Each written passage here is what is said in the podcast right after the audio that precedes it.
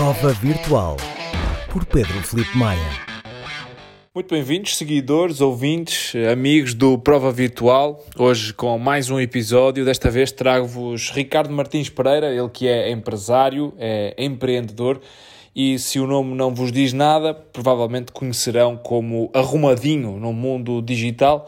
Começou a correr antes de ser moda, criou inclusive um dos primeiros grupos de corrida na cidade de Lisboa e, eh, entretanto, eh, já fez 16 maratonas, algumas delas uh, quase na mesma semana, e vão perceber isso na, na história que ele vai contar. De resto, este episódio é recheado de histórias, algumas delas gloriosas, outras bastante caricatas, todas à volta da corrida na maratona ou em maratonas. Conversamos sobretudo uh, sobre, sobre isso, sobre corridas, neste episódio, que também é um episódio, além das histórias, que é feito de alguns exemplos e o Ricardo é um excelente comunicador e vai-vos passar uh, a sua experiência, que já é muita, como devem perceber por este uh, currículo. Não se esqueçam de, de enviar o vosso feedback sobre os últimos episódios, sobre este também, de os classificar e, sobretudo, de partilhar com todos aqueles que achem que, que podem gostar deste tipo de conteúdos para sermos cada vez mais a partilhar a paixão sobre o desporto e surgiram também convidados para estarem aqui à conversa e partilharem com todos nós as experiências dentro do mundo do desporto. Venham daí para mais um episódio, desta vez Ricardo Martins Pereira, o Arrumadinho. Ricardo, muito bem-vindo aqui ao, ao podcast. Uh, um gosto de ter, teres aceito aqui o convite. Uh, para quem Obrigado não está uh, a reconhecer o teu nome por Ricardo Martins Pereira, provavelmente seguir-te-á nas redes sociais como, como o Arrumadinho, um, um, nickname que já vem de há muitos anos.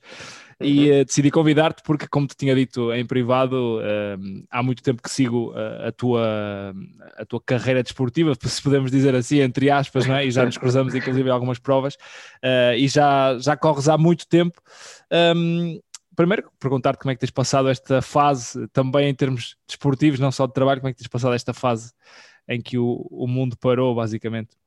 Uhum. Opa, tem sido um ano muito complicado no, do ponto de vista desportivo, porque uh, no início, ou seja, no primeiro confinamento, uh, eu tentei cumprir ao máximo, ou seja, eu não saía mesmo de casa, uh, eu tinha definido para mim próprio que saía aos sábados de manhã, portanto tinha um, fazia um passeio ao sábado de manhã uh, e era basicamente o meu momento. Portanto, eu ia literalmente uh, ao pé de casa dar a fazer o passeio higiênico ao sábado por volta das 10, dava ali uma voltinha, 45 minutos com os miúdos e voltava para casa. Pronto. E era uhum. isto a semana inteira. Portanto, eu não fazia aulas online, não fazia nada. Portanto, eu fiquei mesmo parado durante dois, três meses, mais ou menos. Sendo que depois, mesmo quando começou a abrir, um, ehm, também não comecei logo uh, a fazer desporto. Pá, porque também estava numa fase profissional em que, ao contrário, se calhar, de muita gente, eu tinha muito, muito, muito trabalho um, e, e, basicamente foquei-me quase a 100% nisso, mais as telescolas dos miúdos, essas coisas todas, claro. e portanto deixei um bocadinho de lado isso, porque também quem corre, uh, e sobretudo quem está habituado a correr e fazer provas e tudo mais, muito do, do nosso hábito de treino está ligado às provas, ou Sim. seja, temos como um objetivo correr determinada prova e acabamos por estar constantemente a fazer a preparação para uma determinada prova. Isso não aconteceu, ou seja, o, não havia nenhuma prova no horizonte, não havia nada marcado, portanto eu acabei por também não ter esse objetivo e, e, e pronto, e não, não fui. Uh, não ia correr e depois entramos naquela fase, estamos parados há dois meses, vai depois recomeçar, é sempre dar o passo Sim. para recomeçar é uma inércia é, gigante. Pá, é sempre difícil, porque já sei que vou voltar a, a correr 5 km, vai-me custar horrores e, e, pá, e é, é, complicado, foi muito duro. Depois retomei os treinos um, na, já depois disto abrir, depois foi o verão, essas coisas todas. A partir de setembro voltei mais ou menos a correr. Uh, comecei a ganhar alguma dinâmica, em outubro voltei ao ginásio, portanto entrei ali numa na rotina positiva, não é? E, e, e comecei-me a motivar também, e as coisas, uma coisa leva à outra, depois é o efeito bola de neve, não é? Quanto mais estás motivado, mais começas a, a fazer, e estava tudo a correr muito bem até janeiro, pronto, quando confinámos outra vez, e, e foi não foi como da outra vez, ou seja, agora nunca parei de treinar, treinei imenso em casa, montei um mini ginásio em casa, mas não é a mesma coisa, ou seja, eu estava a treinar seis vezes por semana e a conseguir resultados até já interessantes.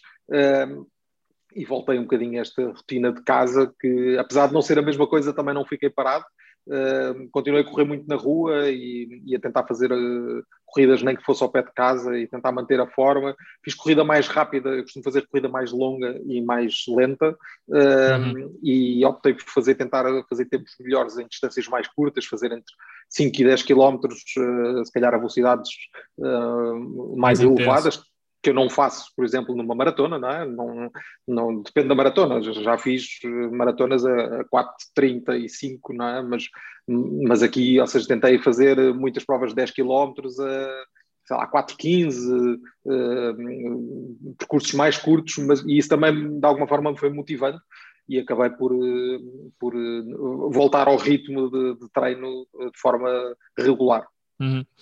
Antes de entrarmos aqui mais na parte do, do treino, da tua história, sobretudo com as maratonas, uh, para quem não te conhece, como é que é a tua vida? Uh, o que é que tu fazes, no fundo, para, como atividade principal?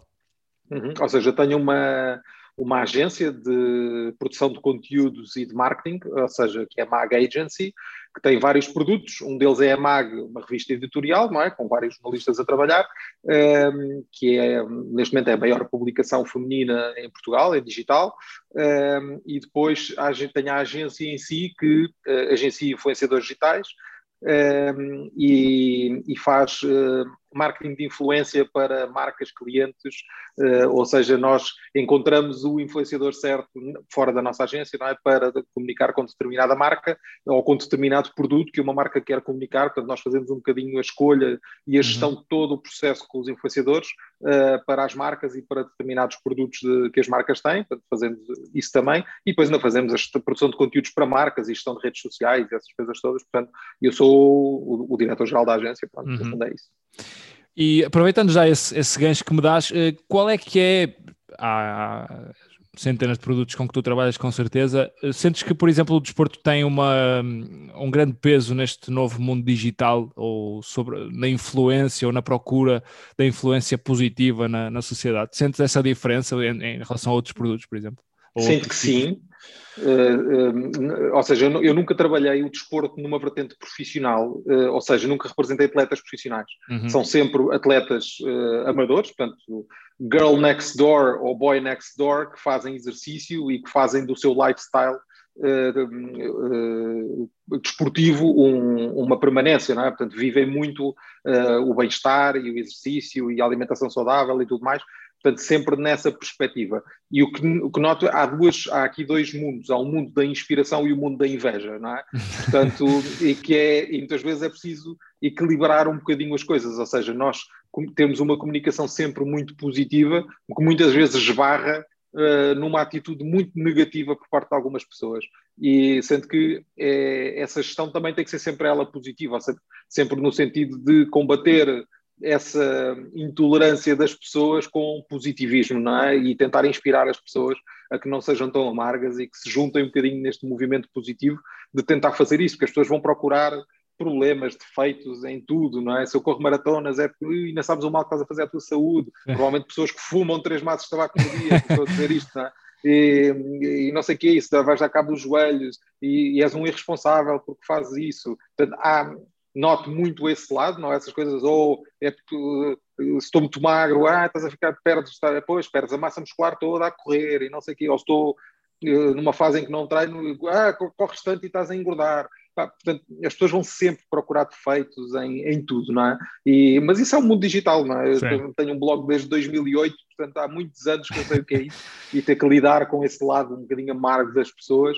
Uh, que vão sempre, se tu tens um corpo perfeito e se és uma mulher, uh, vais sempre levar com as outras pessoas a dizer que és uma escrava da moda e que fazes tudo, uh, isso não é saudável e não sei o quê. Portanto, há sempre esse lado e, e a nós cabe-nos um bocadinho encontrar também algumas estratégias para, para gerir esse, esse lado, não é? Do ponto de vista comercial, ao contrário do que se calhar muitas pessoas pensam, uh, apesar estes conteúdos são muito populares, ou seja, as pessoas gostam muito de consumir conteúdos ligados ao exercício, à, à vida saudável e tudo mais, portanto tem muita curiosidade em relação a este mundo, e, mas as marcas ainda uh, têm alguma, ou seja, não há assim tantas marcas que, que invistam uh, neste tipo de perfis. Portanto, para nós também é um desafio, não é? Encontrarmos, uh, canalizar investimento de marcas, lá, as marcas desportivas, as pessoas acham as, as grandes marcas desportivas pá, não investem de todo zero, não, não, não têm nenhum tipo de investimento, uh, a não ser oferta de material, claro. coisas pontuais, não é desse género,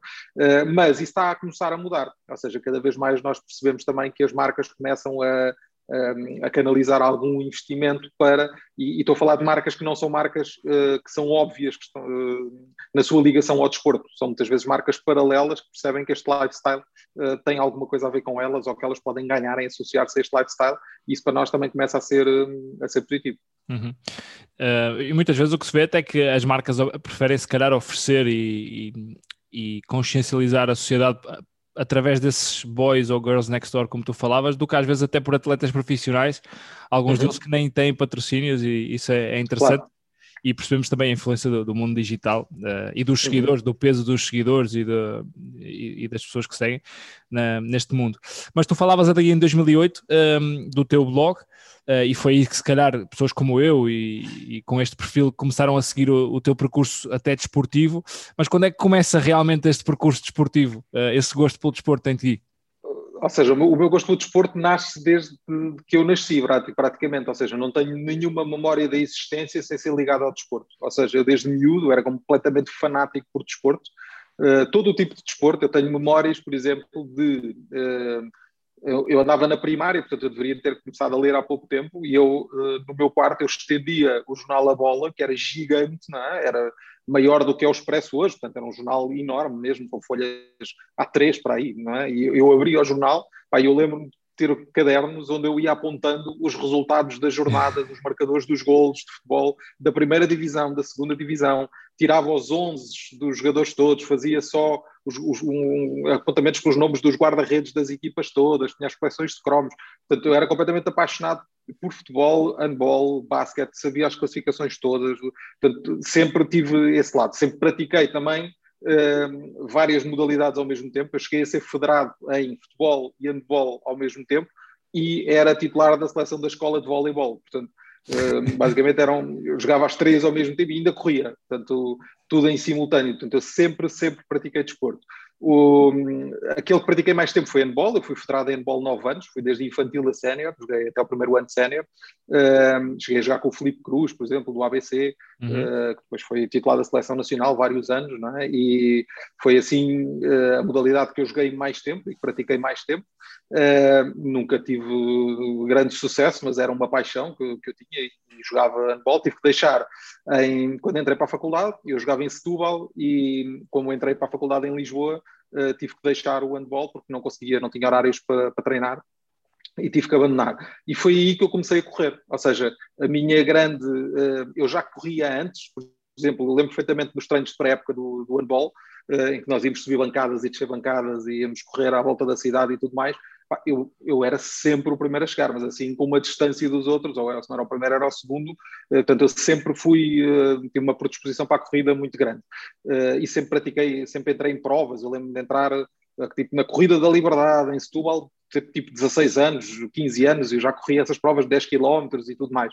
Lembro-me de correr, ainda não tinha entrado na faculdade em 92 ou 93, corri uma, a minha primeira meia maratona de Setúbal por essa altura, portanto estamos a falar de 92, 93, portanto, eu, foi há, há, muitos, eu tinha 16, 17 anos, portanto, já corro há muitos, muitos, muitos anos, portanto, não é uma coisa de moda para mim. Sim. Começou a ser uma coisa muito recorrente, quando eu de facto vim viver para Lisboa, deixei o handball e basicamente dei por mim sem ter uma atividade esportiva, nunca fui fã de ginásio, nem estar ali no ginásio a levantar peso, e então fiquei um bocadinho órfão de desporto. E como também não tinha muito tempo, porque eu estudava na faculdade e já trabalhava, comecei a trabalhar no primeiro ano da faculdade, eh, já em jornalismo, eh, não tinha tempo, portanto eu basicamente a única alternativa que eu tinha era sair de manhã, eu entrava no, no jornal muitas vezes às 11 da manhã, Uh, portanto, ia correr de manhã, ali tipo 9 e meia, 9, lá ia eu correr um bocadinho, depois voltar para casa e tal. E, portanto, isto desde 94, que foi quando eu vim, 95, quando eu vim viver para Lisboa. E, e, depois, as paixões pela maratona é uma coisa que já nasce, já vem muito mais tarde, ou seja, mesmo nas provas eu, eu fazia aquela coisa, também não havia uma cultura de provas, as pessoas também Sim. não, uh, eu lembro-me perfeitamente de entrar em provas em, falar, sei lá, em 97, 98, 99, desta altura, e a esmagadora maioria das pessoas que estavam nas provas eram atletas. Não é? Atletas não necessariamente profissionais, mas atletas de clubes, todos eles tinham os, os seus equipamentos dos seus clubes, não é? de, de clubes de corrida de, da cidade, que existia na cidade e que existiam noutras cidades. Portanto, os, os, amadores em si eram muito poucos, não é? as pessoas, os curiosos da corrida eram mesmo, muito poucos. Mesmo no treino, quando saías a treinar de manhã, notavas isso, que havia, agora é incomparável, imagino, mas uh, nada a ver com a realidade que vemos agora ou próximo de agora, não é? Rigorosamente nada. Eu lembro-me que em 2011, mais ou menos, eu criei um clube de corrida em Lisboa, que era uma coisa que não existia, não é? Chama-lhe Corridas na Cidade, e, e, basicamente era isso, era tentar juntar pessoas para, para irmos a correr, porque, eu senti que vinhamos da crise de, que começa ali em 2008, não é? Portanto, as pessoas, há um abandono muito grande dos ginásios, as pessoas também tentam poupar dinheiro ao máximo, e eu achei, vi, comecei a ver cada vez mais gente a correr na rua, não é? Finalmente, e então achei que era giro, as pessoas também em digital não sabiam muito bem e muita gente corria sozinha, mas gostava de correr em grupo e não havia nenhum sítio onde as pessoas pudessem encontrar. Então eu criei um grupo, na altura com o meu irmão, uh, que é treinador de futebol, e, e, na altura era, tinha acabado o curso de Educação Física, portanto ele tratava um bocadinho da parte mais técnica do treino, uh, o aquecimento, o alongamento, qualquer dúvida que as pessoas pudessem ter, e eu fazia a comunicação e, e depois levava as pessoas em grupos não é? e íamos correr. Bem, chegámos a ter 70 e tal pessoas uh, a correr nessa altura. Só que lá está, eu era era, era muito difícil para mim, do ponto de vista profissional, conseguir ter, uh, até por causa dos miúdos e tudo mais, todos os, nós, era ao sábado e ao domingo, todos os sábados e domingos eu não conseguia, por simplesmente. Então, às tantas, acabei por uh, delegar isso noutras pessoas, depois, entretanto, aquilo acabou e pouco tempo depois nasceu o Correr de Lisboa, que nasce uhum. um bocadinho na sequência do, das corridas na cidade. Portanto, há aqui uma. Mas foi assim o primeiro grupo que eu me lembro. Aliás, eu criei porque não existia nada assim. Claro. Não é? E, e, depois acabou por depois começaram a aparecer muitos outros grupos não é, de corrida na cidade, mas eu já sentia um bocadinho essa, essa necessidade por isso, porque antes disso eu não via ninguém a correr na rua, ninguém, e depois da crise de 2008 começaram a aparecer pontualmente algumas pessoas a, a correr. Bom. E tu disse depois ganhas aí o gosto pela, pela maratona. Quantas maratonas já fizeste? 16. Uh, eh, a primeira foi em 2012 e, e, foi um bocadinho por acaso, porque eu na altura eu era editor de cultura e lifestyle da Sábado e, e na altura o diretor da Sábado uh, desafiou-me para fazer uma entrevista a um senhor chamado Luís Milagres e Souza que ia correr a sua centésima maratona e ele achou que era giro é? Um gajo vai correr 100 maratonas, uh, era engraçado fazer-lhe uma entrevista, deve ter imensas histórias para contar. E eu disse, sim senhor, então, e falei com ele e ele disse olha, eu estou a organizar uma maratona, não é? Com é a minha centésima, portanto são, vão, vão ser uh, eh, 100 amigos escolhidos por mim uh, para correr a maratona. Portanto, vamos ser 100, partimos da, da Serra de Sintra, uh, e terminamos na, em Belém, em Lisboa. E, e, eu disse então, se calhar em vez de fazermos a entrevista e a reportagem, uh, nada melhor do que eu correr essa maratona também. E ele disse, mas acha que é capaz de correr uma maratona? Ah, nunca corri nenhuma, mas eu nunca, nunca digo que não é um desafio. E então assim foi. Eu, eu parti com um microfone de lapela, uh, nunca tinha corrido uma maratona na vida, uh, e de, sei lá, 7 em 7 km, 10 em 10 km, tinha o meu câmara uh, da sábado, uh, num ponto específico à minha espera, eu passava e ia falando um bocadinho sobre as sensações que estava a ter durante a maratona, como é que é correr uma primeira maratona. Portanto, foi uma reportagem sobre como é correr uma primeira maratona. Isto foi assim a minha primeira maratona, corri com um microfone de lapela, uh, ia mas, falar mas para preparaste ou, ou foste... preparei-me, fiz um, não, fiz uma preparação de três meses, mais ou ah, menos, ah, okay. uh, fiz um plano de treinos, essas coisas todas, e, e, mas não fazia ideia do que é a distância. É? Nunca tinha corrido a distância, o máximo que eu tinha corrido era uma meia maratona, não tem nada a ver, não é? Correr uma meia claro. correr uma maratona são coisas completamente diferentes. Não é só Portanto, aquelas... distância, não é só isso. Não, não, não, não, não, não. não. e, e, depois o, aquelas coisas como o muro, como hoje em dia há muito mais informação claro. sobre uma maratona claro. do que havia em 2012, não é? Não havia, eu não tinha lido tudo o que li até hoje, não é? Não, não, basicamente, mesmo na internet, não era tão fácil encontrar tanta informação sobre experiências, sobre o que é que nós vamos encontrar, o que é que vamos enfrentar. É? Eu percebi o que era o muro por mim, não é? Não foi porque ninguém me tivesse dito. Não é? Bateste contra ele. Bati contra ele ali aos 33 quilómetros, não é? E, e, sei o que, o, que foi, o que foi sofrer, não é? Naquelas 4 horas e 19, não é? Que eu demorei a correr a minha primeira maratona. foi um horror, acabei de rastos, não é? mas de facto com uma sensação incrível e, e depois é giro, quando nós, as sensações, apesar de serem todas, todas as maratonas são diferentes, não houve nenhuma uh, em que eu tivesse sentido exatamente as mesmas coisas. Em, só, das 16 que eu corri, por exemplo, só houve uma maratona em que eu, quando cortei a meta, não me emocionei. Não é? Portanto, não é sequer o efeito novidade. Uma pessoa pode acabar a sua primeira maratona e fica em lágrimas, não é? E tipo, eu consegui, isto é uma coisa incrível e acha que isso é uma coisa que só vai acontecer da primeira vez que corre. Pá, não, acontece sempre que nós postamos uma meta, não é? É uma coisa indescritível, só mesmo quem faz isso é que sabe exatamente aquilo que se sente, porque uma maratona é um fim de um processo. Uma maratona não é chegar ali e correr 40 km, não é? É todo um processo de treino que começa muitas vezes três ou quatro meses antes. São Sim um, dezenas e dezenas de dias a sair da cama às quatro e meia, cinco da manhã, para ir correr 18 km, 24 km, 35 km. Não é? é um desgaste físico e emocional uh, gigante nessa preparação e no dia da maratona. Portanto, quando nós cortamos uma meta ao fim de 42 km, estamos num estado de desgaste emocional uh, pá, verdadeiramente brutal, não é? Uh, e não é só físico. E, e depois misturam-se os dois, o físico e o emocional. Portanto, tudo isso nos desgasta e nos deixa completamente em frangalhos, não é? Portanto, quando cortamos a meta, estamos completamente alterados, não é? Ao ponto de, eu lembro, por exemplo, na maratona de Barcelona, uh, eu estar a correr e um, um, vi um cartaz na estrada, uh, eu já não era uma criança que estava com o cartaz uh, a dizer boa sorte papá, ou força papá, ou uma coisa assim. E eu olhei para aquele cartaz e emocionei-me, começo a chorar, isto foi aos 33 ou 34 quilómetros, e começo a chorar, era um miúdo com dois ou três anos, estava ali com o cartaz na mão, à beira da estrada, pá, e isto, lá está, não é porque fosse a mensagem mais poética do mundo, não é? Porque foi, de facto, vamos num estado de desgaste emocional uh, tão grande que qualquer coisa mexe connosco e, e nos Sim. deixa, portanto, cortar a meta é, é, de facto o culminar de tudo isso, não é? E, e, e, é uma sensação inacreditável. Portanto, eu só mesmo de todas, eh, a única vez que eu não, não acabei emocionado foi na foi não sei se foi a última que corri ou a penúltima, foi a maratona de Berlim, a segunda vez que corri a maratona de Berlim, em que pronto, tinha tido um problema físico antes e, e, quando partia eu não fazia a mínima ideia do que estava a valer. Foi a primeira vez que isso me aconteceu na vida. Uh, foi uma história engraçada também, porque eu consigo ter uma percepção exata do tempo que vou fazer. É? Uhum. Uh, por exemplo, quando, quando tu estiveste na maratona de Sevilha, Sevilha em que eu corri na, naquele grupo, sim, eu sabia, eu antes de partir, eu disse exatamente, eu vou fazer entre 3 horas e 40 e 3 horas e 45. E fiz 3 horas e 43. Portanto, eu tenho uma percepção exata do que é que estou a valer com base no treino que eu faço. Uhum. Um, e, e, não corro para esse objetivo. Eu já sei que vou correr e vou dar o meu melhor, mas o meu melhor vai ser 3 horas e 40 e, ou 45. Conheces Portanto, o teu corpo ao nível, de, ao nível de exatamente. e, e sabes, sabes onde é que vais. Sei exatamente aquilo que estou a fazer. E nessa de Berlim foi a única vez na, na minha, nas maratonas todas em que eu não tinha essa percepção. Porquê? Porque eu tive parado, eh, eu fiz um, foi provavelmente a, a, maratona em que eu fiz a minha melhor preparação e, e cumpri com todo o plano de treinos durante três meses. Um, e, e, estava, no, se calhar, na minha melhor forma de sempre. Não é? Eu estava a apontar para fazer 3 horas e 5, mais ou menos, entre 3 horas e 3 horas e 5, era o meu objetivo.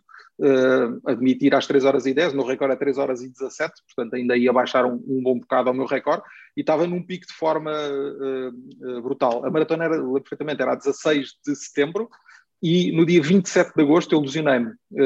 tive uma lesão, na altura, no, foi a coisa mais estúpida do mundo, não é? Portanto, nunca ninguém na vida, isto eu acho que nunca aconteceu a ninguém. É da almofada, eu acho, que, eu acho que me lembro dessa foi, história. Exatamente. É isso, é foi a dormir, não é? Lesionei-me a dormir, é? com uma almofada que pus no meio das pernas, que era demasiado alta, e basicamente passei uh, oito horas com a perna dobrada por cima da almofada e fiz uma, uma inflamação no joelho uh, por causa disso. E, e basicamente estive uh, a tentar recuperar da lesão durante duas ou três semanas e estive completamente parado, portanto não treinei de todo. Portanto, no fundo, eu faço três meses de preparação exaustiva em que cumpro com todo o plano de treinos e nas três semanas antes da maratona eu não corri, nem uma única vez. A única vez que corri foi no sábado, a corrida da ativação, antes da maratona, que era no domingo. Portanto, eu parti sem fazer a mínima ideia se estava a valer as 3 horas e 5, ou vá, admitia 3 horas e meia, quanto muito, da minha preparação, eh, ou, e se ainda ia buscar resultados à preparação, ou se tinha voltado ao, ao, ponto zero, não é? E a partir de uma maratona sem treinar, não é? E, portanto, eu não fazia ideia o que é que me ia acontecer. Então pensei, bom, vou partir para aí, quatro, se quer partir para recorde, tenho que partir a 4,30, ritmo de 4 minutos e 30 por quilómetro, ou uh, para tipo a 5, não é? E vou sem objetivo, pronto, vou só para terminar. Então decidi, não, vou fazer o meio termo, vou partir tipo a 4,50. Pronto, e rebentei ao quilómetro 14. Ou seja, eu ao quilómetro 14 não dava mais. Acabou a gasolina. Literalmente a sensação de que acabou a gasolina ao quilómetro 14. Bom, faltavam 28 quilómetros para acabar a maratona, não é? Portanto, eu fui, basicamente fiz um terço da prova uh, a correr normalmente e fiz dois terços da prova a arrastar-me, literalmente a arrastar-me. Mas Portanto, foi um continuar. sofrimento. Eu não consigo desistir. Eu não, e tenho isso, e na vida também sou um bocado assim. Acho que a maratona, as maratonas dão-nos um bocadinho essa resiliência depois para a vida. Uh, eu não desisto de nada. Portanto, eu é. Ou, ou, desisto de uma coisa que eu acho que não vale a pena e, e que não vou investir uh, tempo nem sacrifício, sacrifício numa coisa que eu rapidamente identifico como não va, que não hum. vale a pena, é? e aí eu nem acho que seja desistir, acho que é não investir, eh, é diferente. Eh, por exemplo, num livro, não é? eu leio 40 eh, páginas de um livro, se o livro não me agarrou, eu não continuo. Portanto, eu não vou perder o meu tempo a ler uma coisa claro. que não me apanhou e que não me agarrou. Portanto, eu, é, é, mais ou menos isso, eu não vou investir tempo nisso. Na maratona, eu nunca desisti de nenhuma prova, a única vez foi uma vez que me lesionei numa meia maratona de Lisboa, mas aí fiz um entorce externo e interno no, no tornozelo, portanto, tive três meses parado, não, não conseguia pôr o pé no chão, foi a única vez que eu desisti de uma prova. Uh, e, e, na maratona eu decidi, não, eu vou, até porque lá está, é, e as pessoas às vezes não pensam nisso, ah, podias ter desistido. Agora imaginem o cenário, eu estou em Berlim, corri 14 km, não faço a mínima ideia onde é que eu estou. Pois. Não faço a mínima ideia para onde é que eu tenho que ir.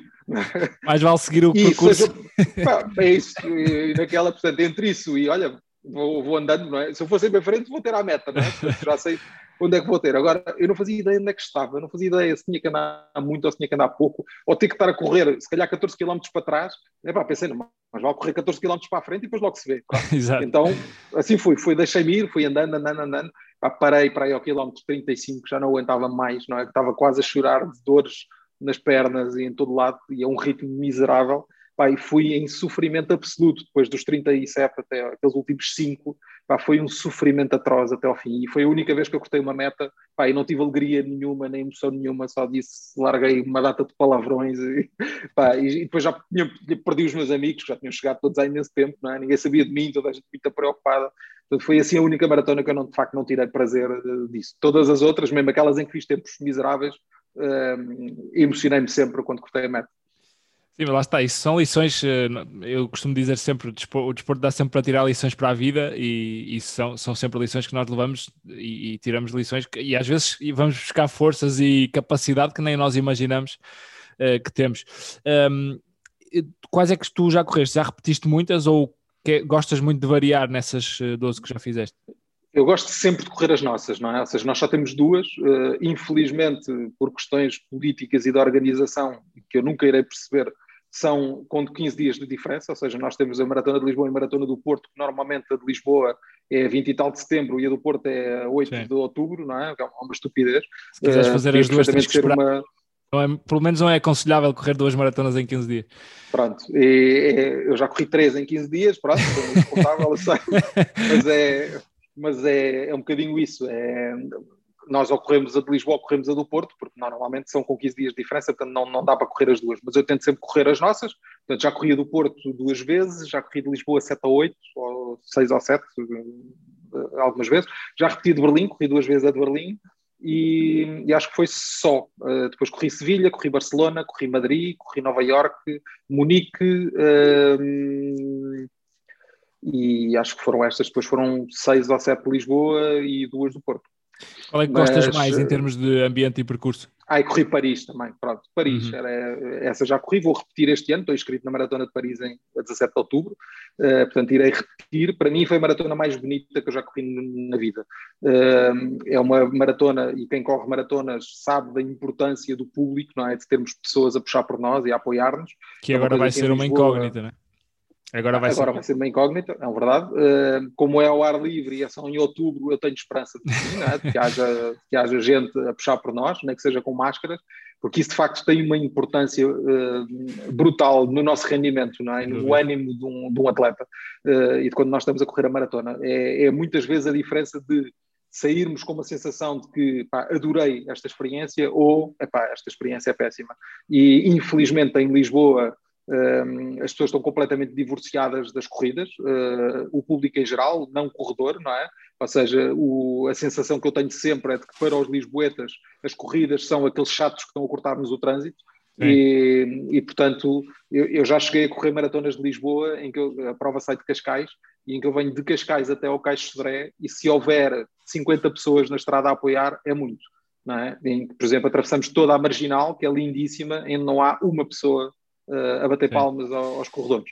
Não sei se isso é falta Paris... de cultura desportiva ou falta de, não sei, de empatia, não sei bem, mas, mas de facto em Portugal é, é difícil. Eu acho Sim. que é uma coisa que é, nós não sentimos a maratona como uma coisa da cidade, não é? E se calhar porque partem Cascais e vêm para Lisboa, portanto não há aqui uma identidade da prova em si. E nós sentimos muito mais, por exemplo, a meia maratona da ponte de 25 de Abril como uma coisa de Lisboa, pá, porque é a ponte, é nossa, é um símbolo internacional, Uh, e, a, e, depois a prova desenrola-se toda dentro da cidade, e aí de facto há um ambiente uh, melhor, não, não, não, é de todo o ideal, mas é melhor, há muito mais gente a apoiar, uh, e é um ambiente positivo. Na Maratona de Lisboa, não, isso não acontece de todo não é? Se calhar é por isso, porque vem de Cascais, não há uma identidade. Uhum. nós vamos a Nova York, ou vamos a Berlim, ou vamos a Paris, ou vamos a Madrid, e as pessoas sentem aquilo como uma coisa nossa, isto é uma coisa da cidade. Os estrangeiros vêm cá, pai, nós vamos fazer com que eles se sintam bem, não é? com que eles se sintam bem recebidos, com que eles vivam o nosso, o nosso entusiasmo. Não é? Isso não existe de todo nas maratonas em, em, em Portugal. A, a maratona de na, Paris. A gente fala na maratona de Nova York como tu a terminas, nem que, nem que termines a, a rastejar, és um herói, não é? Toda a gente te perguntou o uhum, tempo, já, já, várias pessoas neste podcast contaram essa experiência. O, o Hugo, da, que organiza exatamente, já, já contou essa experiência. Inclusive, diz que o quilómetro mais rápido da, da maratona de Nova York é numa avenida onde está está cheia, estão perto de um milhão de pessoas lá, uh, que aqui é um pouco impensável, claro que é uma escala diferente, mas é um pouco impensável. Uhum, sim, é, em Nova York sente-se muito isso, porque de facto a Maratona de Nova York não só uh, as pessoas sentem como uma coisa da cidade, não é? e é um símbolo mundial uh, de Nova York, portanto é, vem, eu no ano em que eu corri estavam 70 mil pessoas inscritas, terminaram 55 mil, Portanto, eu acho que não, não, não terão ido todas, não é? mas uh, pá, uma prova com 55 mil pessoas a terminar é uma coisa verdadeiramente incrível. É? E, e, e, as pessoas sentem, não só sentem aquilo como da cidade, como uma das, uma das coisas que acontece na Maratona de Nova York é uma obrigatoriedade, é passar pelos five districts, não é? Portanto, uhum. parte em Staten Island, passa, passa para Brooklyn, vai a Queens, ao Bronx e Manhattan, não é? Portanto, passa pelos cinco. E, e, portanto, quando nós estamos em Staten Island, Staten Island é onde se sente menos, porque é só basicamente partimos do, do lado da ponte que liga Staten Island a Brooklyn e, e, só estamos em Staten Island na zona da partida, depois passamos logo a ponte para Brooklyn. Mas assim que entramos em Brooklyn, as pessoas de Brooklyn têm uma cultura de Brooklyn. Portanto, eles querem que as pessoas que correm a maratona de Nova York achem que Brooklyn é que é o melhor bairro. Sim. Então vão todas para a rua puxar e fazer, não, fazer barulho, não é? Porque aqui em Brooklyn é que é não é? E depois, quando passamos para Queens, é exatamente é, a mesma coisa. É uma competição. Nós temos mesmo, é uma competição. Eles, eles fazem a mesma coisa, tipo Welcome to Queens, não é? Com bandas e fanfarras populares, não são coisas organizadas pela prova. Sim. São as pessoas que vêm para a rua, montam ban bancadas com copos de água para dar às pessoas, com fruta para oferecer, com tudo. Portanto, há uma cultura de não, aqui é que eles vão sentir bem-vindos no nosso bairro não é? Passamos para o, para o, Bronx, exatamente a mesma coisa. Portanto, é, é, é muito isso, e há pessoas em todo lado, não é? E por isso é que eu achei que tu ias dizer essa de Nova York, mas curiosamente disseste Paris e há pouco acabaste por não completar. Porquê é que escolheste Paris? Pelo percurso, pela beleza do percurso em si? Pela beleza do percurso, ou seja, a maratona junta as duas coisas, que é eh, do primeiro ao último quilómetro, com pessoas dos dois lados da estrada a puxar pelos atletas, não é? Portanto, há de facto uma cultura de apoio gigante, tal como em Nova York, portanto senti tanto apoio na de Paris como senti na de Nova York, e depois uh, passa pelos sítios mais bonitos de Paris, ou seja, todos os sítios que nós pensamos emblemáticos de Paris, desde Versalhes, o Arco do Triunfo, os Champs-Élysées, a Torre Eiffel, o eh, Notre-Dame, todos, todos estes sítios a maratona passa lá, não é? E, e, de facto nós vamos sempre a ver coisas lindas, não é? Paris é uma cidade linda, tem imenso, uma, uma, uma imensa área junto ao Sena, que vamos sempre com o rio ali ao lado, portanto, e sempre com pessoas a puxar por nós, portanto é lindíssima, a prova é linda, linda, linda, o percurso tu vais sempre a ver coisas bonitas à tua volta, eh, e isso é de facto impactante. A maratona de Nova York é pensada eh, em, eh, basicamente, passar pelos cinco distritos e como perturbar ao, o menos possível o trânsito da cidade. Portanto, levam-te por sítios que tu não conheces, ou seja, que são claro. sítios, sei lá, é, é muito, a parte mais gira da Maratona de Nova York é de facto a avenida principal de Brooklyn, porque quando nós entramos em Brooklyn, Brooklyn está muito dividido por uh, bairros étnicos quase, ou seja, nós entramos pelo bairro dos porto-ricanhos, depois a seguir passamos pela zona dos mexicanos, depois a seguir passamos pela zona dos portugueses, portanto, basicamente, e nós vamos vendo as várias culturas ao longo daquela avenida, são para aí 10 ou 12 quilómetros, sempre a, a direito, é? e, e, nós vemos mesmo os bairros diferentes, uh, uh, com a malta de várias nacionalidades diferentes, vive ali, a puxar os chineses, a puxar pelas, pelos atletas, é muito engraçado, mas lá está, é uma avenida que não tem graça nenhuma, não é? Só tem graça porque as pessoas estão lá uh, a passar. E depois entramos em Queens, pá, Queens é, é, é o Cacém, não é? Portanto, aquilo não, não é. São prédios e prédios, não é? Portanto, vamos ali no meio dos prédios, não, também não tem graça nenhuma. E, e, eu, quando pensei na Maratona de Nova York, não é? E tinha aquele sonho de correr a Maratona de Nova York, para mim era pá, passar na Quinta Avenida, em Times Square, Downtown, Wall Street, Uh, o Central Park, portanto, todas aquelas zonas uh, icónicas da cidade, eu achava que íamos passar lá, passar a Brooklyn Bridge. Não, não, não passamos passas. em nenhum, não, não passas nem sequer vês, né? nem sequer vês. O único sítio icónico da cidade é tal, o Hugo falou, não é? Quando acabas a prova, no último quilómetro que é descer, uh, e entras em Central Park, pá, mas lá está, vens sempre por zonas uh, feias da cidade, portanto, nunca passas por zonas bonitas, é que nem sequer vês. Eu, eu vejo, logo quando passas a ponte Staten Island, se tu olhares, tipo, sei lá, assim, muito ao longe, quase quando passamos, estás a ver quando passamos a ponte Vasco da Gama e vemos a ponte 25 de Abril lá ao longe. Do outro lado, sim. Pronto, é, é, exatamente assim em relação a Manhattan, é? Nós estamos a ver Manhattan lá ao fundo, portanto, não se vê nada, não se vê a Estátua da Liberdade, não se vê nada, vê-se que está ali Manhattan ao fundo. E depois vamos por zonas paralelas até chegar a Manhattan, quando entramos em Manhattan, vamos pela primeira avenida que não tem graça nenhuma, é a Avenida da ONU, não é? Vamos ali, apanhamos um bocadinho da Avenida da ONU, uh, que também não tem graça nenhuma, depois voltamos a entrar no Bronx, e depois, quando entramos finalmente em, em Central Park, já é o quilómetro 34 ou, ou qualquer coisa assim, e é descer a zona do Harlem até Central Park, pronto, e entramos uhum. ali em Central Park, é o último quilómetro, é o único que é assim verdadeiramente icónica, uma zona que nos é familiar e que nos é conhecida. Fiquei um bocadinho defraudado por isso. Tive uma experiência também maratona de Nova Iorque, e já agora, se houver aqui pessoas que querem correr a maratona, ficam já com este alerta, que é que, é, que eu não sabia, não me informei e fez, também eu acho que condicionou de alguma forma a experiência, que foi a ponto, normalmente a maratona é em novembro de Nova Iorque, e em novembro está muito frio, em Nova Iorque está mesmo muito frio.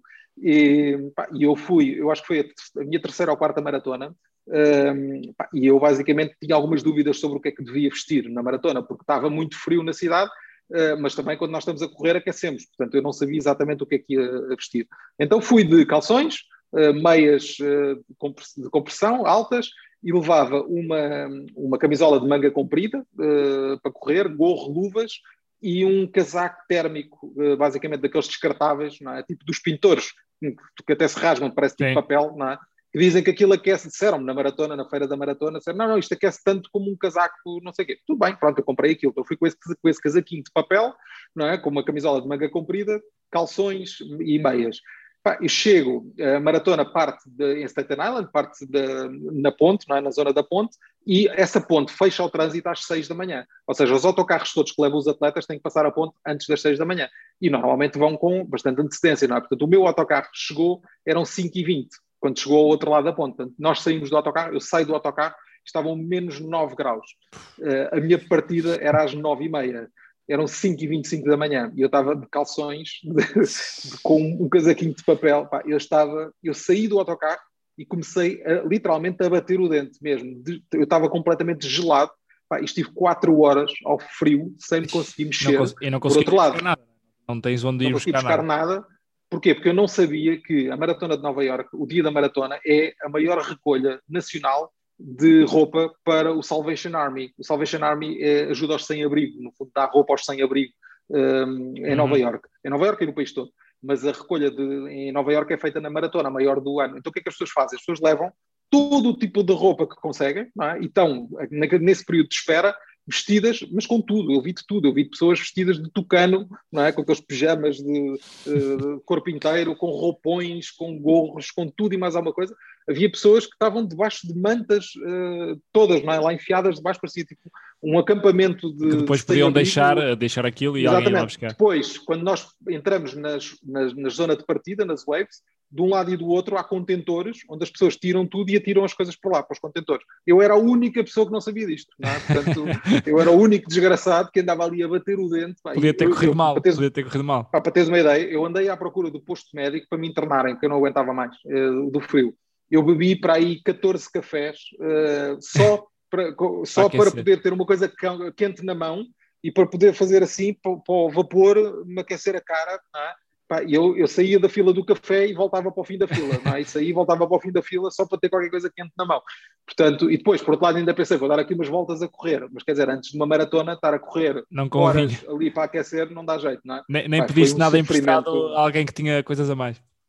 Pá, não, não, não pedi. Tentei encostar-me a algumas pessoas, não é? Ver se aquecia um bocadinho, mas, mas não, também não, não fui lá pedir nada a ninguém mas foi isso também acabou por condicionar um bocadinho a experiência que eu tive. Portanto, se vão claro. correr a maratona de Nova Iorque, levem tudo, conseguirem. Uma mala só roupa para toda velha, só para roupa velha para, para estarem lá.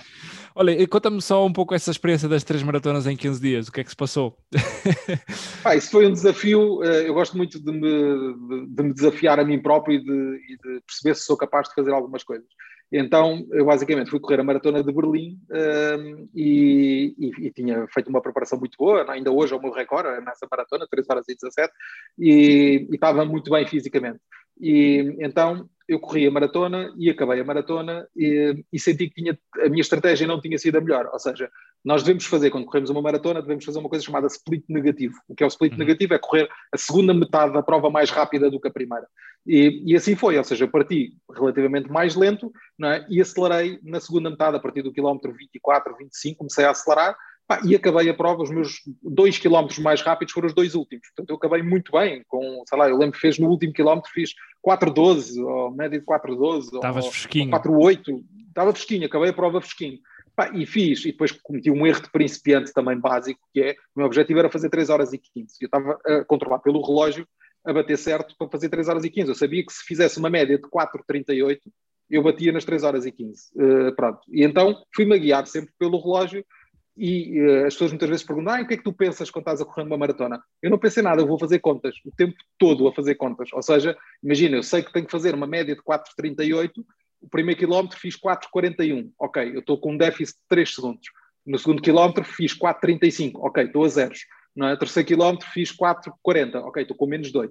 Portanto, vou sempre a fazer contas para bater, uh, para Sim. conseguir ir a bater no ritmo certo. E, e, assim fui. Eu fui a fazer as contas todas e esqueci-me de uma coisa básica no, no, no, para o maratonista, não é? que é inadmissível, que é o desvio.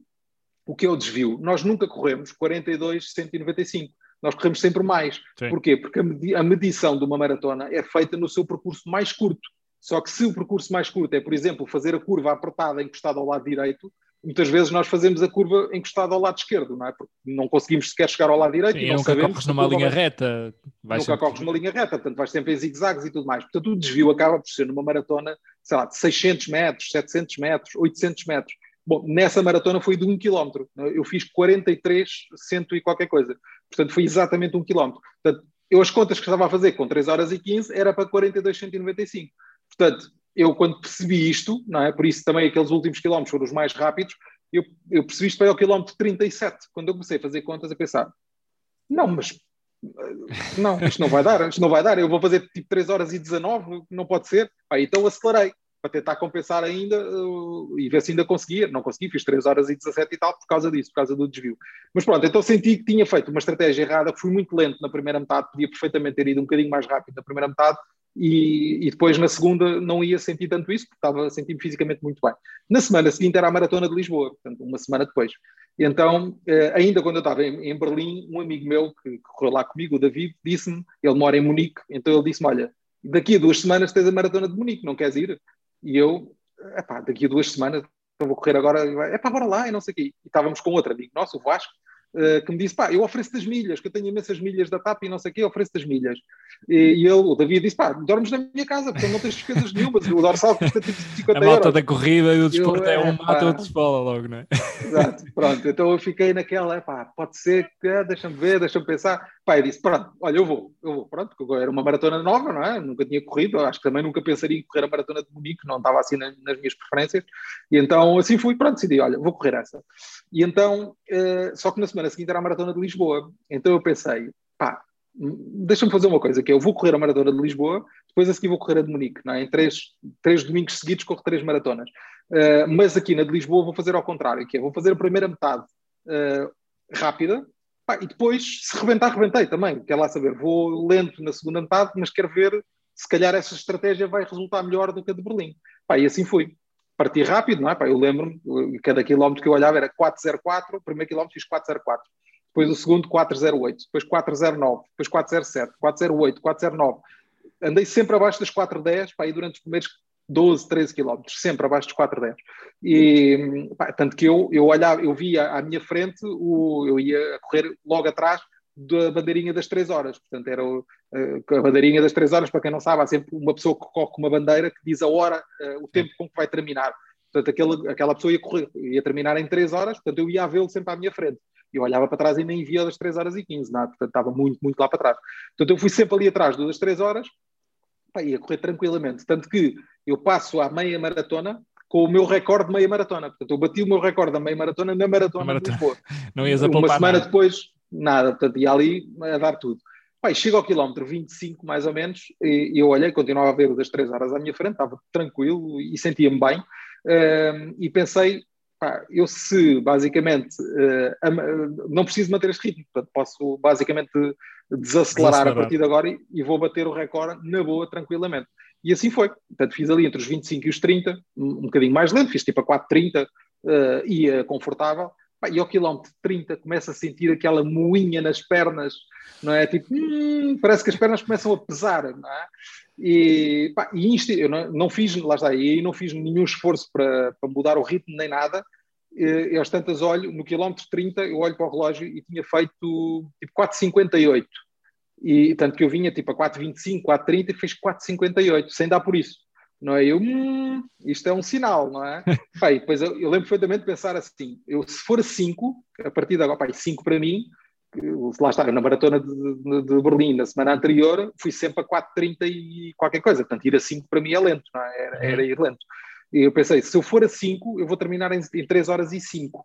Portanto, pá, ia, ia pá, vou reduzir, deixa-me ir assim, vou manter este ritmo e tal. Ao quilómetro 31, olhei e fiz 5,21 sem, lá está, sem nada. E eu, ui, isto não vai correr bem. Pancada. Foi, e, mas foi sempre assim: o quilómetro 32, 5,40 e tal, quilómetro 33, 6,11. Pá, acabou, lá está, acabou. Eu, as pernas pesavam toneladas, eu não conseguia correr. Porque passei, comecei a pagar o esforço da claro. maratona na semana anterior é? e, e, o ritmo rápido, rápido da primeira maratona. Pá, então fui, comecei-me a arrastar, não é? Mas fui até à meta, pá, e a ver isto nunca mais acaba, naqueles quilómetros parecidos nunca mais acabavam, pá, e entretanto, mas continuava a olhar para trás e eu não via das 3 horas e 15, portanto eu ainda ia perfeitamente dentro do tempo para recorde, uh, ia tranquilo. Pá, e assim fui até entrar àquela rotunda principal do Parque das Nações, não é? quem vai junto do rio, não é? eu entro aí e aí é o quilómetro 40, é? eu entro aí nessa e aquilo tem uma ligeira subida à esquerda, os carros vão para a direita, é? mas a, ah, na, na corrida nós podemos ir para a esquerda. Ele tem uma ligeira subida uma coisa de nada, não é? E eu lembro-me, aquilo parecia-me, sei lá, parecia-me aquela subida do elevador da glória. eu, eu, quase que fui a andar nessa subida, que eu não conseguia, é? de tanto, de tanto esforço e tanta dor que eu tinha nas pernas. Então fui, pá, e lá está, eu ia a sete e tal, aí já, já ia completamente a morrer. Então fui, fui, fui devagarinho, pá, lá, lá ia a andar, mas continuava sempre a controlar a ver das 3 horas e 15 e olhar para o relógio e pá, isto ainda dá, isto ainda dá, isto ainda dá. Pá, fui até quase à avenida já a chegar ao Vasco da Gama, Pá, e quando eu estou quase a chegar ao Vasco da Gama ali perto, passa por mim das 3 horas e 15, vum, assim, na praia. Né? Eu, é pá, já não vou fazer 3 horas e 15, sabe? já não consigo apanhar este gajo. É? Pronto, e ele continua a correr, eu fui a arrastar, pá, eu já só queria bater o meu recorde, que era 3 horas 17,57. E, pá, então fui, fui, fui para tentar dar tudo, mas o meu dar tudo ali era, pá, era andar rápido, pá, era, não, não dava mesmo para mais. Pá, eu entro na avenida, depois eu passo ao Vasco da Gama, andamos mais, sei lá, 400 metros, depois ali ao pé do Palácio da Justiça viramos para dentro, para a direita, entramos nas traseiras do Vasco da Gama e a meta é nas traseiras do Vasco da Gama. Portanto, depois temos ali tipo 400 metros até à meta. Pá, eu lembro de ir a andar e começar a ver o relógio lá ao fundo é? e eu ver tipo 3 horas 17, 20 e tal. E eu, pá, se calhar ainda dá, arrastar, vai arrastar, pá, não. Fiz 3 horas 18, 25, acho eu, ou seja, não bati o recorde por 30 segundos. E, pá, foi literalmente morrer na praia é? nessa maratona. Na semana seguinte foi a Munique, não é? Lá está, tinha viagem, já tinha tudo comprado, já tinha tudo. E, pá, pensei, não vou, agora não vou faltar, não é? Não treinei essa semana, treinei só na quarta-feira, fiz um treininho ligeiro de recuperação e depois fui correr no domingo. E aí fiz o contrário, que foi, pá, não vou com nenhum objetivo. O meu objetivo agora é fazer três maratonas em 15 dias. Portanto, meti o meu pace às 5 pá, e fui. 4,58, 5, cruz 5,01, 4,50, sempre, pá, e fiz. E eu já sabia, ainda assim que nós acabamos a 3 horas e meia, não é? Pá, e eu fui e fiz 3 horas e 29. Portanto, acelerei nos dois últimos quilómetros, porque estava fresquinho e acabei fresquinho mesmo, sem nada, não é? Pronto, e, como, e consegui. Isso é, isso é quase heróico, mas não, não sentiste, não pagaste mais à frente da fatura? De, de, nada, nada. Tranquilo. Depois, depois, quando faço, normalmente quando faço uma maratona, eu, eu tiro sempre três meses de descanso de corrida, não é? Para uhum. recuperar o corpo totalmente, não, pá, para não agravar eh, ou para não ter alguma lesão e tudo mais. Normalmente faço sempre isso, tipo três meses eh, em que não corro, ou corro só corrida de domingo, não é? Faço um ou dois treinos por semana, faço treino de ginásio, faço uma coisa qualquer, mas faço ali um repouso, porque lá está, não é correr uma maratona, é correr uma maratona mais os três ou quatro meses de preparação antes, portanto venho ali três, quatro, cinco meses a treinar muito, não é? E acho que é importante depois dar algum descanso, descanso ao corpo, portanto foi isso que fiz. Eh, eu corri essa, tinha sido em setembro, outubro, tipo meados de outubro, eu lembro que até janeiro, acho que a primeira vez que eu corri foi na São Silvestre, portanto já foi em dezembro, portanto tive ali dois meses praticamente parado. Boa, boa. Um, ia-te perguntar também sobre, nesse período que corrias mais e agora também que estás uh, numa fase de, de, retoma, tu tens algum, alguns acessórios de treino que não, que não dispensas? Por exemplo, relógio é a única coisa que, que levas ou gostas de levar mais o cardiofrequencímetro ou não ligas muito a, essas, esses dados, por exemplo? Vais mais por sensações? O, não, o relógio é, para mim, é uma ferramenta essencial uhum. uh, para qualquer pessoa que corre uh, distâncias maiores ou que, ou que, corre com objetivos, não é? Ou seja, é, as métricas, a quantidade de métricas que o relógio nos dá uh, ajudam-nos a entender a distância que nós corremos, o esforço uh, que isso implicou para nós e também uh, a corrermos em segurança, não é? Ou seja, eu tenho, tenho sempre muita atenção. A métrica para que eu olho mais é dos batimentos cardíacos, não é? Portanto, os BPMs, e porque é por aí que eu consigo entender, não é? Às vezes as pessoas não, não entendem também a anatomia da corrida em si, ou seja, o que é que nos leva a começar a quebrar, não é? É basicamente a libertação do ácido láctico que, que acontece em algum momento do nosso corpo. Portanto, isso tem, está muito relacionado com a capacidade de oxigenação que nós temos, ou seja, é o chamado VO2, uhum. não é o VO2 máximo. Não é? O VO2 máximo é a capacidade máxima que nós temos de enviar oxigênio para os músculos. É? Quanto mais alto for o nosso VO2 máximo, mais oxigênio nós conseguimos enviar.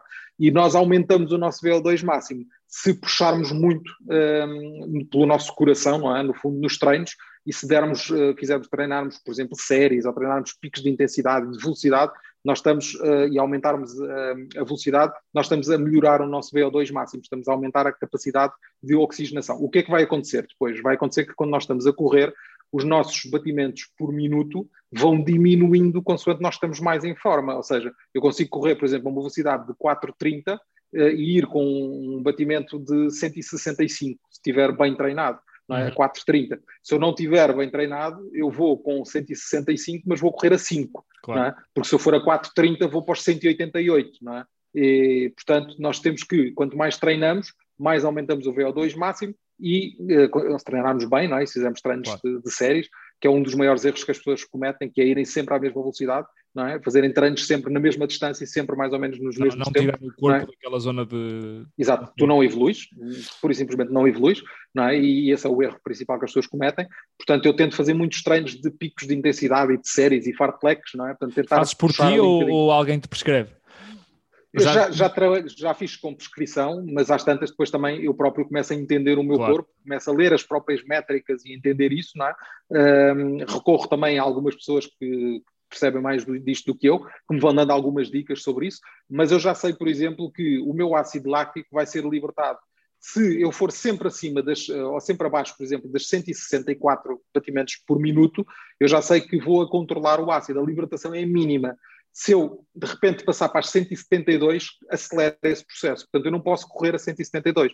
Portanto, eu determino a velocidade a que vou com base nisso. Porque uhum. se eu vou numa, numa, maratona, foi como aconteceu, por exemplo, em Berlim, não é? eu, eu não fazia ideia quanto é que estava a valer, Portanto, eu basicamente uh, ia nas 174 a 175 batidas e o ácido começou a ser libertado ao quilómetro 14, não é? E foi libertado em, basicamente, isso é um sinal que o corpo nos dá para, para, para, atenção, Sim. para que estás aí muito rápido, não é? O que é que nós temos que fazer? Nós temos que retardar ao máximo a libertação do ácido, não é? Portanto, e isso nós conseguimos ir buscar as métricas do relógio, aquilo que o relógio nos dá, sobretudo nos batimentos, eu consigo perceber quando é que uh, se acelerei de velocidade ou se os batimentos aumentaram, porque é que aumentaram, uhum. em que momento é que aumentaram, não é? E como é que eu posso fazer para retardar esse aumento, não é? E consigo perceber, ok, eles aqui aumentaram porque apanhei uma subida, não é? Uh, e portanto, nesta subida tem que começar a ir um bocadinho mais lento. Portanto, as métricas. Ou, o vento contra, às vezes o vento também termina um pouco esse, esse, desconforto, sim. sim. Uh, mas voltando aqui, isso... metendo aqui o, o, esse, tu prescreves o teu próprio treino, digamos assim, tu consegues controlar, por exemplo, quando estás a preparar uma prova, a periodização do treino para saber quando é que tens que descansar mais e quando é que tens que dar mais intensidade, sendo tu próprio a sim. fazer o teu treino? Tens essa consciência? Sim, sim, tenho. E, e, e, leio muito, eu ouço muito o meu corpo, não é? Uhum. Uh, eu sei exatamente como é que, por exemplo, se eu, se eu tenho programado um treino de 30 km uh, e eu acordo de manhã e eu sinto, por exemplo, as pernas pesadas ou que não estou fisicamente como achava que deveria estar, eu prefiro não ir nesse dia e vou no dia seguinte. Pronto, e prefiro dar um, um dia de descanso. Uhum. E a verdade é que em 16 maratonas e todas as preparações que isto implicou, eu nunca uh, tive uma lesão uh, nem de articulações, tirando aquela que me aconteceu a dormir, Sim, não é? Não, mas... aí não tem a ver com o treino em si, tem a ver com, com, outra, com, com outro aspecto. Mas nunca tive nenhuma lesão que tivesse uma relação direta com o treino, ou com o excesso de treino, ou o que quer que seja. Nunca me aconteceu, não tenho nenhum problema de ossos, nenhum problema de articulações, uh, nunca tive nenhuma lesão muscular, não é? Portanto, nada, Perfeito. essas coisas não me aconteceram. Portanto, eu acho que também tem muito a ver com isso, com o facto de eu saber escutar o meu corpo, não é? E perceber e ler e não ser irresponsável também na, nesse tipo de coisas que eu faço. Imagina, se eu em Munique uh, tivesse acordado de manhã e sentisse pá, que estava um, uh, com as pernas muito pesadas e que não, eu, não, eu não ia, não é? Pronto, não, ou, fazias ou, meio se, percurso tranquilo e sair. Sim, sim, e, e desistia, portanto, eu também não sou, eu corro e gosto de correr para ser saudável, não é? Não gosto de correr para depois aos 60 anos andar aí todo, todo torto, não é? E cheio Sim. de mazelas, não é? Portanto, não é, não é esse o objetivo. Claro. Uh, e perguntei-te aquilo do, dos relógios e dos, dos gadgets, no fundo, que vais levando, porque às vezes há a sensação de que quanto mais gadgets acrescentamos, uh, uma meia de compressão, o, o, uh, o braço, as compressões no braço e não sei o quê, parece que não conseguimos depois ir correr sem aquilo. Uhum. E por isso é que perguntei isso, mas o relógio é, é aquele base. E é, eu, eu, ou seja, eu fui fazendo, à, à medida que fui ganhando experiência na corrida, fui uh, destralhando, não é? Claro. Eu lembro-me quando eu corria no início, pá, eu levava uh, fones, levava o telefone com música, uh, levava uma, uma, coisa na cintura onde punha água, levava, pá, levava, tudo e mais alguma coisa, não é? E levava relógio, levava o cardiofrequencímetro, levava boné, tudo e mais alguma coisa. Pá, eu fui destralhando, à medida Sim. que fui ganhando experiência, fui deixando, não, hoje vou sem isto. Tanto que eu, eu não, nunca corro, por exemplo, a maratona, nunca, não corro com música, não é? Corro sempre sem música. Sim, também não gosto. Mesmo a, a maior parte dos treinos. Há quem, há quem programe playlists para saber que ao quilómetro X vai dar a música Y para. Eu não consigo sim, fazer sim. isso. Além de não, não ter não. essa capacidade de programação, também não gosto muito nas provas correr com música, porque uh, agora com este novo cenário não sei como é que será, mas com o público prefiro ir a escutar uh, as pessoas e ir a ver o ambiente do que estar uh, focado só na minha música. Claro. Mas nos treinos gosto de música mas, mas consigo, lá está, consigo sair sem música neste momento, se me esquecer dos fones, ou se os fones agora ficarem sem bateria, porque agora com os AirPods uhum. às vezes levamos essas, essas partidas, consigo sair sem música, mas há quem já não consiga sair e já esteja preso àquela rotina e já não consigo. Claro. Eu quando faço treinos de performance, por exemplo, nunca, nunca, nunca uso música. Se vou uhum. fazer um treino, imagina, pá, vou só fazer um treino de 15 km, pá, sem nenhum objetivo de velocidade e não sei o quê, só mesmo para pôr quilómetros nas pernas. Aí admito levar música. Uh, tenho um problema prático que é os AirPods caem dos ouvidos uh, quando eu estou a correr. Com o suor, não é? eles caem. Portanto, eu tenho que levar uma fita, não é? Portanto, às vezes as pessoas veem a correr com uma fita na cabeça, não tem nada a ver com estética nem nada, é só para os AirPods não me caírem dos ouvidos. Eu, eu, por acaso, os novos não, não caem tanto. Não sei se, se Nunca experimentei, só tenho, ainda tenho os antigos. Não, não, os antigos eu estraguei-os precisamente a correr porque o suor entrou para, para o microfone e então os novos começou anti-suor, acabei por, por comprá-los. Mas esses, esses, que tu tens são mais bonitos, eu gosto mais desses, mas são menos práticos. Uh, Ia-te perguntar também das sapatilhas. Para um dos temas finais que queria perguntar-te era se tu és rigoroso na escolha, se fizeste o teste da passada, se tens esse cuidado ou se vais pela estética. Não, fiz o teste a passada já, aliás, já fiz várias vezes para ver se houve alguma alteração, porque nem sempre, nós não temos sempre a mesma passada. Nós com a e eu, faço, eu procuro fazer alguma correção da passada. Eu sou um pronador uh, pronunciado do lado esquerdo e normal do lado direito. Portanto, uh, vou tentando corrigir isso ao máximo na forma como corro e na, na, técnica de corrida. Portanto, a minha tendência, ou aquilo que eu quero, no fundo, é evoluir para um neutro, uh, para um corredor neutro, mas tendencialmente as minhas sapatilhas são mais para pronação. É? Uhum. Portanto, eu tenho esse cuidado a escolher. Sendo que hoje em dia eh, quase todas as marcas já estão a desenvolver modelos eh, que são adaptados para todos. Porquê? Porque a tecnologia da sola basicamente já começa a ser é quase, quase todos eles já têm quase uma espuma, não é? É uma espuma que se adapta independentemente da forma como nós pomos o pé no chão, não é? Portanto, já são já começa a, a, não, não haver a necessidade de tu comprares uh, ténis adaptados à tua passada, porque tendencialmente todos eles já começam a ser adaptados para todo o tipo de passadas. Tu preferes um, amortecimento ou preferes mais, uh, mais rígidas? Prefiro com mais amortecimento, não é? Uhum. precisamente porque, como sou pronador e a tendência é muito bater com o calcanhar, uh, para uma questão de proteção da coluna, uh, dá-me mais conforto se forem com mais amortecimento. Não gosto de drops muito elevados, não é? o drop é distância do, da ponta do calcanhar, portanto, a altura do calcanhar até à ponta do pé. Não é? Quanto mais alto for o drop, uh, para mim mais me dificulta a corrida, não é? E portanto eu prefiro, mas também não gosto de drops muito baixinhos porque tem menos amortecimento. Claro. Portanto, procuro ali, uh, sou uh, fiel a alguns modelos, não é? Uh, treinei, já, já, já, já usei ASICS, uh, Adidas e agora treino com os New Balance. Uhum. São hoje em dia, e a maior parte das pessoas, as diferenças já começam a esbater-se muito entre as várias marcas, ou seja, todas elas já começam a ter uh, produtos com muita, muita qualidade. Obviamente que se vamos falar dos meta da ASICS, não é? se calhar já é, estamos a falar de uns sapatos que custam tá, 300 euros ou 200 e tal euros, pá, que podem ser ótimos não é? para o mercado e podem ser uma coisa cheia de inovações, pá, para um corredor amador Faz pouca diferença. É, pá, faz pouca diferença. Acho que não é, não é por aí, não é? Uh, é a mesma coisa que nós comprarmos um computador de 5 mil euros para usar o Word e a internet. É? Portanto, é, é, acho que não, vale muito a pena, não é? Nós conseguimos também ter, temos que ter sempre também a preocupação da relação qualidade-preço uh, e das nossas necessidades e daquilo que nós somos enquanto corredores.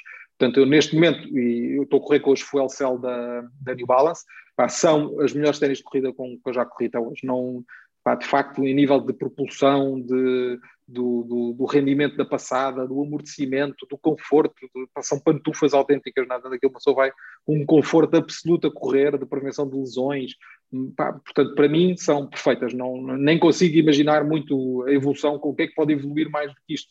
É? Acho que já estamos num nível também, de facto. Também estou a correr com essas e, e estou, estou a adorar, uh, mas agora há muita tendência para, claro, uh, os profissionais e ainda na maratona de, de, Valência todos os correram com aquelas sapatilhas e agora a Adidas também já está com esse modelo. A Nike já foi a primeira a produzi-lo com a fibra de carbono e todos os recordes uhum. são ser batidos com essas sapatilhas. Há a tendência, lá está, para os amadores quererem serem utilizadores do, do Word e do Excel Excel com, essas, com esse nível de, de tecnologia, uh, mas, mas, não, não, não se justifica pagar se calhar 300 euros ou 400 por umas sapatilhas para, para correr é, aos ritmos que nós corremos.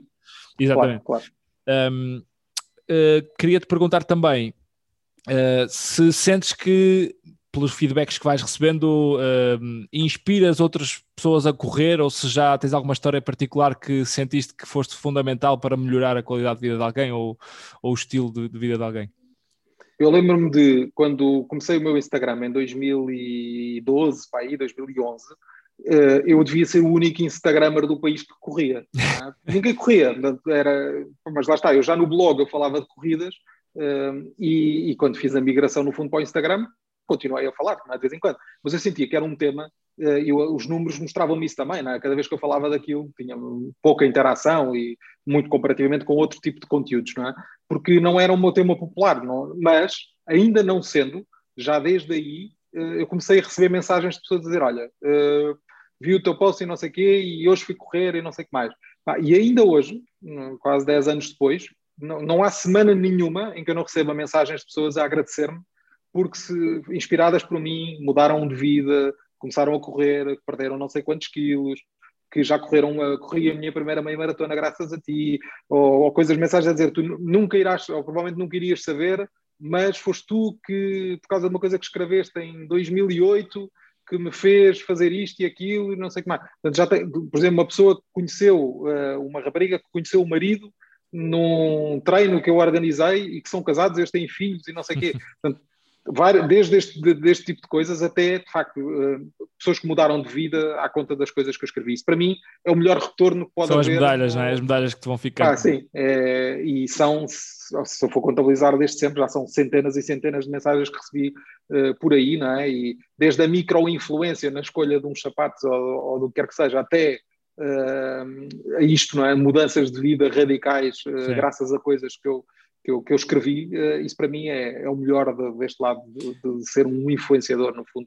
Sim, e tu, e tu, que lidas muito com, essa, com esse lado a nível profissional, muitas vezes é o que tu dizes, este conteúdo se calhar não tem milhares de likes nem, nem comentários, mas se calhar são os que chegam mais às pessoas e obrigam as pessoas mais a colocar-se em desconforto, de género, porque é que eu não faço? Se, este, se esta pessoa faz uhum. que tem uma vida normal, digamos assim, faz, e porque é que eu não claro. faço? E se calhar colocam-se mais em perspectiva e influencia de facto a vida das pessoas, né? Claro, claro. E, e, eu acho que o nosso papel também enquanto influenciadores é um bocado, deve caminhar para aí, que é eu não, uh, não sacrifico aquilo que eu acho que é um conteúdo uh, interessante ou útil uh, ao facto de ter a percepção de que ele não vai ter muitos likes, não é? Ou seja, se eu acho que é importante fazer aquilo, eu vou fazer aquilo, claro. independentemente de ter muitos likes ou poucos likes, não é? Sei lá, desde fotos de viagem, de paisagens bonitas, que eu já sei que vão ter se calhar 300 ou 400 likes, quando meto uma outra foto de outra coisa qualquer, e se calhar tem 3 ou 4 mil, não é? Uh, mas eu não deixo de fazer isso, não deixo de contar uma história interessante que vi numa viagem qualquer, sei lá, eu lembro, agora em setembro eu fui fazer uma viagem pela...